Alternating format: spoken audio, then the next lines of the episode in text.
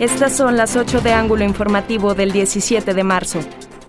En el tercer distrito federal va por México. Vamos con Luli Martínez.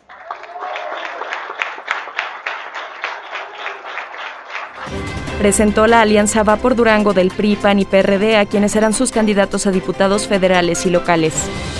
Solo en la primaria profesora María Ortega León se han registrado ocho robos. Nos preocupan las escuelas. Queremos que cuando los alumnos regresen a las aulas las encuentren en óptimas condiciones, mencionó Jorge Mojica Vargas, presidente del Consejo Estatal Ciudadano. Al cierre de 2020, Durango se colocó como el segundo lugar en contratación de mujeres. Además, al momento se han recuperado el 100% de los empleos perdidos en diciembre, aseguró el gobernador José Rosa Saizpuro Torres.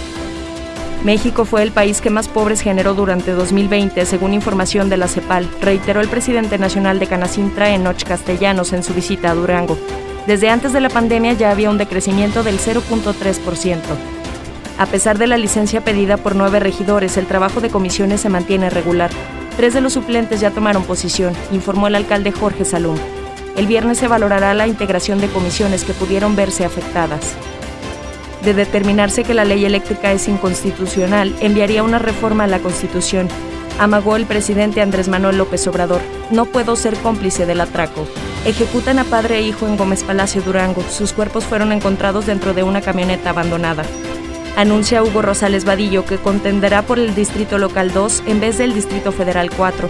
Será su hermano Humberto quien lo suplirá en la candidatura. Funerales Hernández presentó